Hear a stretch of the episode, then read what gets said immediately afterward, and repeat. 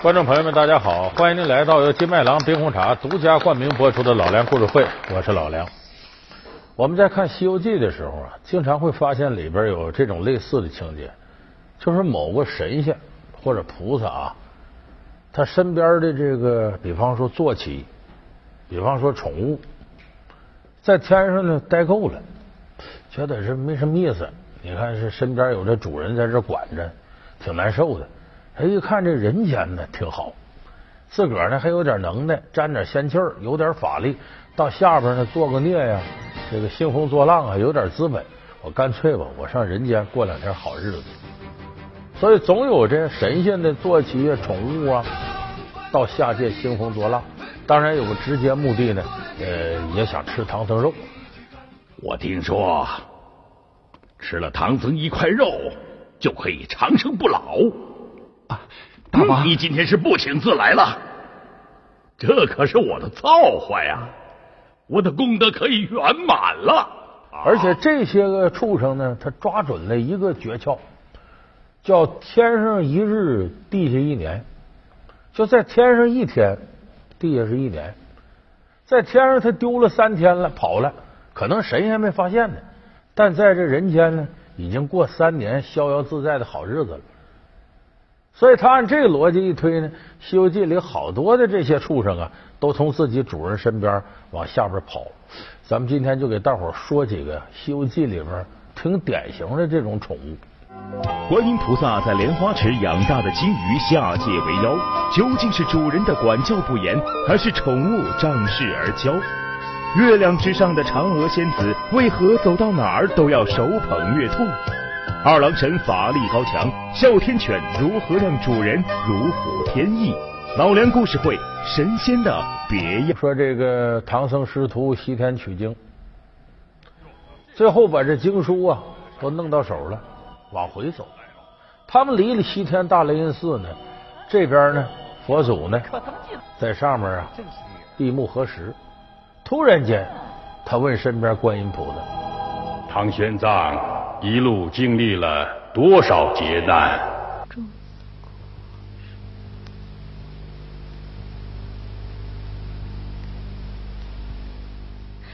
整整八十难。佛门中九九归真，还少一难。啊，对，带弟子做法。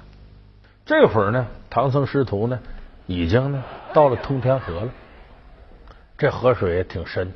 这时候呢，河面上出来一个老乌龟，个儿乌龟，书里叫老猿，其实就乌龟的意思啊。说这圣僧，你还记不记得你从通天河这往西天去的时候，就是我驮你过去的？他说记得记得啊，这回你回来，我接着驮你过去吧。就这么，这师徒四人呢，就站到这个乌龟盖上面了。这老乌龟呢，啊，河里渡他过去，渡到半截，突然间，这个乌龟扭过脑袋问唐僧一句话：“唐长老，我那年托你向如来询问年寿之事，如来他有何指示啊？”唐僧一拍脑袋，坏了，到西天太忙活了，没问这事儿。唐僧也不是撒谎的人，那这个这我我给你忘了。这老乌龟一看，可气坏了。你这圣僧说话不算数，啪一翻身，把这师徒四个团给折了通天后来这连着经书带费挺大劲弄上岸，最后那不又晒好几天吗？《西游记》里有那么块石头叫晒经石，说这算凑够了九九八十一难。那么说，这个老乌龟从哪儿来的呢？其实，在这里头，它就是作为一个陪衬。原来这个老乌龟呢，就在通天河这儿修行。结果不知道哪天呢，突然间跑了一个金鱼精。这个金鱼精呢，法力比这老乌龟高，把这乌龟地盘给占了，占了通天河，拿着一个九瓣的铜锤，自称我是灵感大王。然后让附近村子的人呢来给他上供，供什么呢？他要吃童男童女。所以这金玉京在通天河作威作福的时候呢，哎，正赶上师徒四人呢从东土大唐往西天取经来，就过了这通天河了。就这么的把那金玉京给赶跑了。这有这么段故事。嗯啊，哎鱼鳞，哎哎，这是我打下来的。嗯，说这个金鱼精占了老乌龟地盘，这金鱼精是哪儿来的呢？不得了，它有来历，乃是啊这个南海观音大士莲花池里养的一尾金鱼。说白了就是观音大士的宠物。他下界兴风作浪，有人说这不好弄，他能耐也不是那么大，能耐不大可是不大，他水性特别好，因为水里的东西嘛。而偏偏师徒四人要过去，非得从通天河上走。他在水底下一豁了，你过不去。孙悟空能耐大，但孙悟空水性一般。说这架筋斗云过去了那不行，你们仨人，这个猪八戒、沙僧、孙悟空，你筋斗云过去无所谓。唐僧是个肉体凡胎，再说这么弄，这是作弊。不算你西天取经一道一道关过，所以非得从这走不可。孙悟空没办法，一打听来历，说这是观音大士的一尾金鱼。孙悟空眼珠一转，得了吧，我去趟南海吧，到紫竹林找观音大士。哎，说孙悟空为什么这么谨慎呢？孙悟空摸不清楚这妖怪底细，就是说我这儿啊，要想想办法找朋友帮忙把从水里弄出弄死也不难。我能耐比他大，可是不知道这个金玉京啊跟观音啥关系？你这西天取经要把观音得罪了，那还有好吗？所以孙悟空想来想去，我谨慎点吧，就来到这个南海。结果他真去逮着了。到门口呢，这不是这个龙女跟善财童子？善财童子是谁？红孩儿，这也是孙悟空让观音给收过来的。还有在后山这个看山的黑熊怪，谁？霍启观音院里偷袈裟那头熊，后来给这观音看那个后边的落家山。所以观音身边好多人跟孙悟空有缘分。一看这猴头又来了，准是有难处了。说你赶紧禀报观音，说观音大师正睡觉呢，没起来呢。你看赶紧去有急事说我那儿啊有个金鱼是他这儿的。结果这话一说，观音刚起来，扑棱扑棱，连衣服都没穿好，光着脚就出来了。怎么回事？孙悟空说：“你那儿有个金鱼跑通天河去了，我师傅就过不去了。”完，观音菩萨说：“那咱赶紧走。”孙悟空说：“那你您得穿好衣服，咱再走。”快别别别，就这么着去了。孙悟空一看，对了，兴官则乱呐，说明这金鱼啊，还真就是菩萨个宠物。就这么的，菩萨到通天河把这金鱼收走了，用个篮子给弄走了。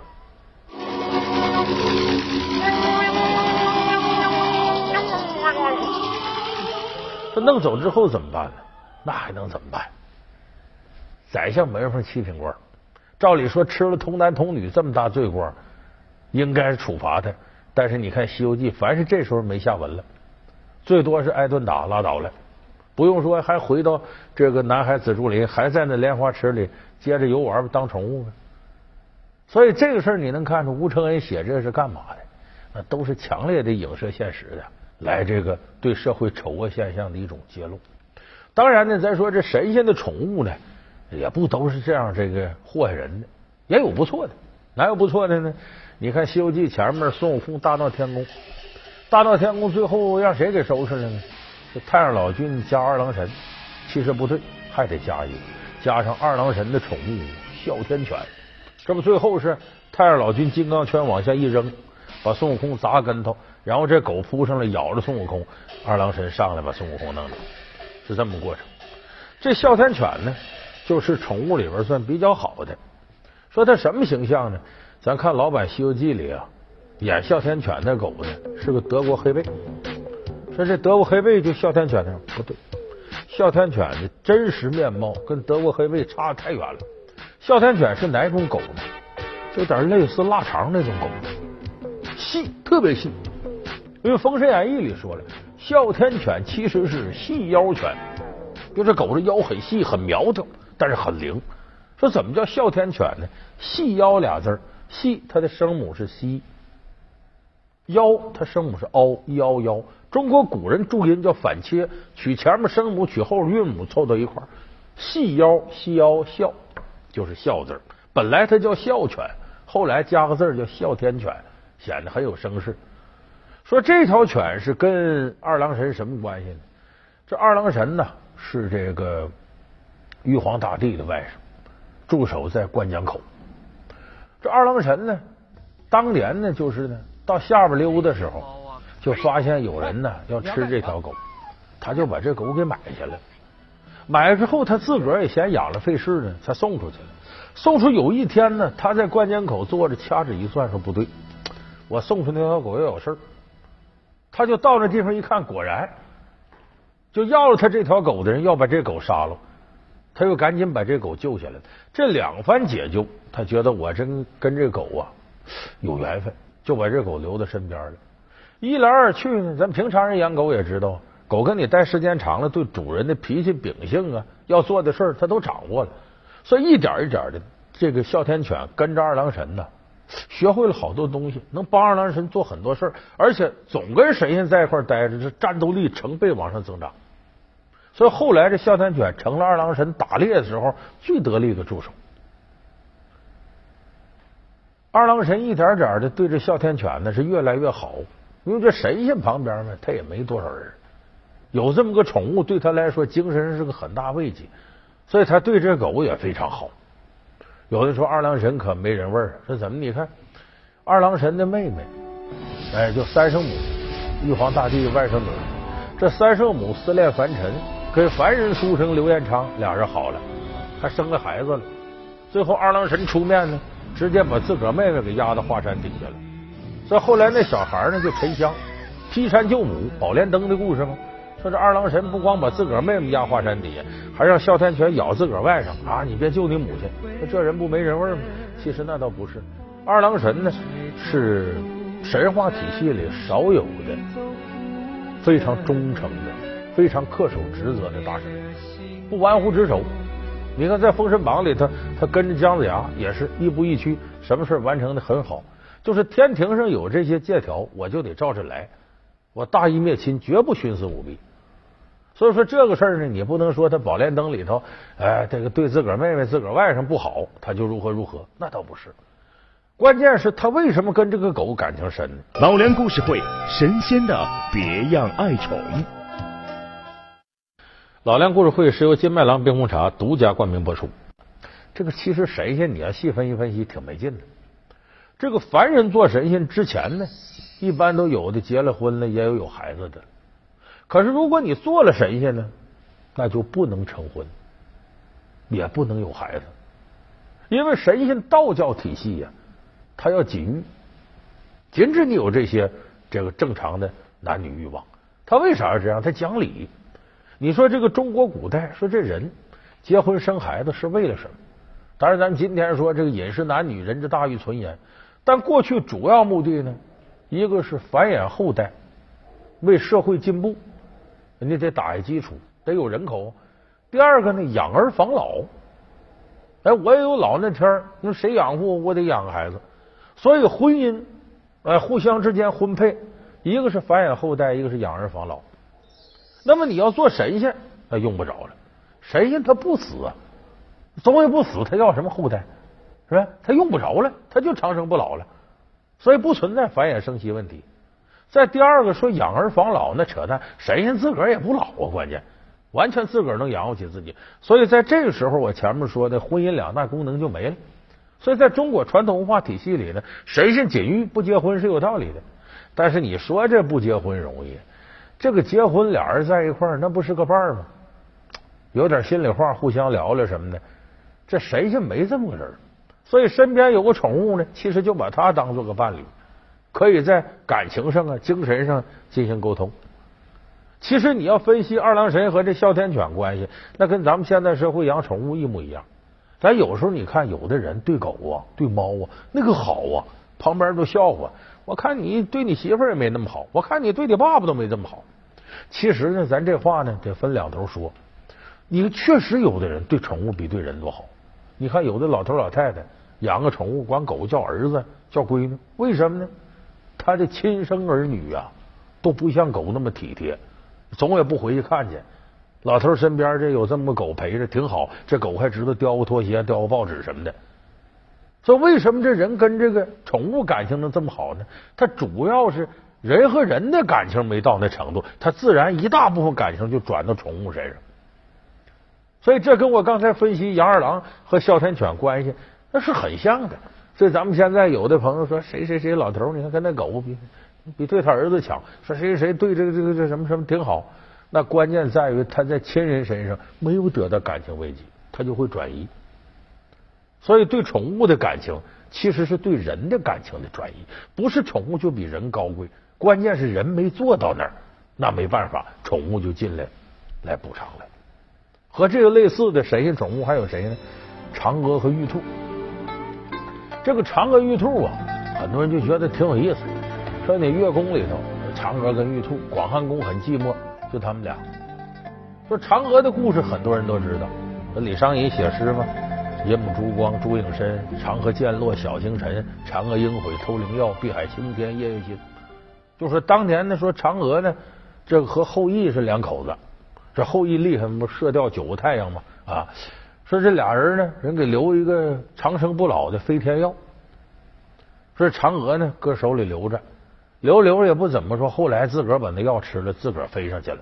飞上去后悔了，月宫里太寂寞，就一个人。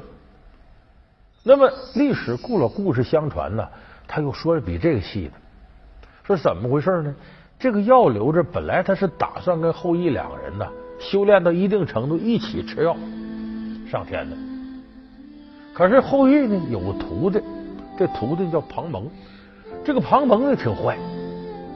一方面呢，嫉妒这个自个儿师傅有这么漂亮老婆，动点色心；再一个呢，他也知道他是有长生不老药，我弄的多好。有一天赶后羿出去打猎，这庞蒙就跑到嫦娥家里来，那师娘，我来看你了，就嬉皮笑脸的。完了，这嫦娥就是肯定是很不愿意啊！你这晚辈哪能对我这样呢？你对我有这种心思，把他骂了一顿。彭彭一看，凶相毕露。来不为别的，就把那药给我，就抢。说大石石头在哪儿，就奔那去了。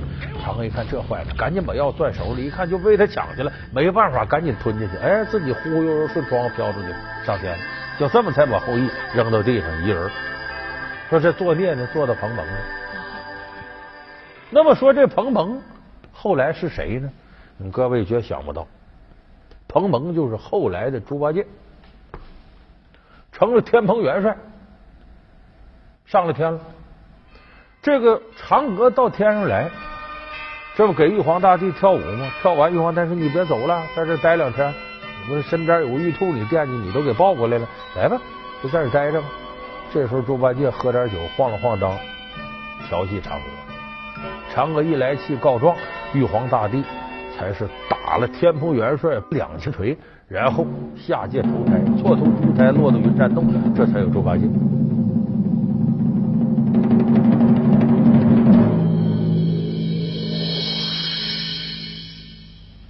你想想，打了两千多锤，这多狠呐！就随便这酒醉调戏一下妇女，就这么大罪过。那玉皇大帝家里头那些女的也都不消停啊，七仙女下去跟东涌好了，织女下去跟牛郎好了，外甥女三圣母跟刘延昌好了。你看他家里净这事儿，他也没怎么在乎。怎么这事儿对猪八戒处分这么重呢？猪八戒前世是那彭蒙，他有点残留印象，自个儿师娘漂亮。他接着调戏嫦娥，等于是调戏自个儿师娘了，所以这事违背伦理道德。玉皇大帝一看，你调戏平辈行，你调戏你师娘，我得罚你，这才转世投胎投了猪胎。那么说到这儿，嫦娥身边的玉兔到底是怎么回事？说和这故事没关系。啊这个玉兔啊，其实在一定程度讲是嫦娥的情人。说怎么个情人呢？咱这把这一段给大伙补上。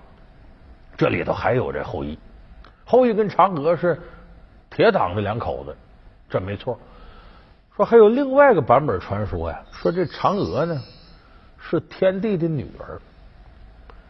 天帝身边呢有文臣武将，武将里头老大的是后羿，能耐很大，射落九个太阳，帮天帝很多忙。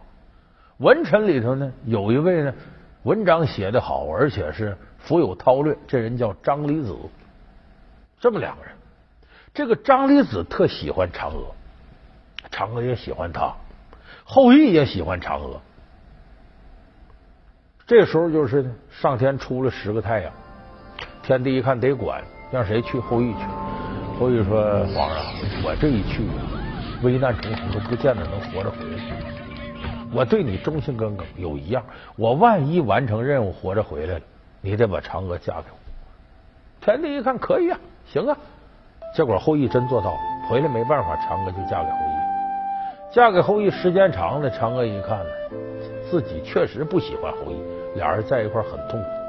有这么一天，嫦娥在后花园里呢，拾掇花草。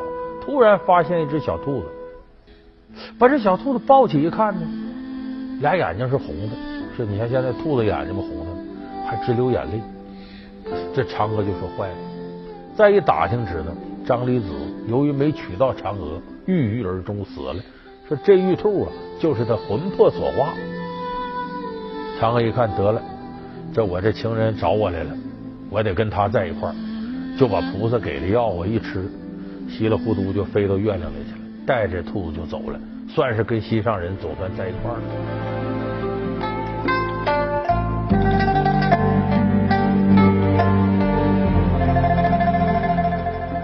所以，其实这个传说是啥呢？就过去这包办婚姻，那肯定有很多呀阴差阳错不愿意在一块儿待着的，乱逮鸳鸯谱的。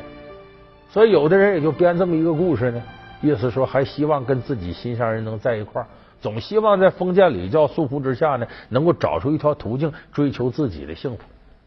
所以你看，咱今天说这个金玉京和这个掌权者身边的近人这个腐败关系，哮天犬呢，就如同人的感情得不到满足，转移到宠物上。你最后咱说这玉兔呢，是希望能够在重重礼教压迫之下呢，找出一条追寻自己生活幸福的爱情之路来。所以说，你看这个神话体系里头啊，它不糟践东西，随随便便一件东西，你批解一下，都是神话世界和人间对应这种反应。它就好比那戏剧理论里讲，说这舞台上这背景里头墙上挂把剑，如果到最后剑没拔出来，这设计这剑就不对。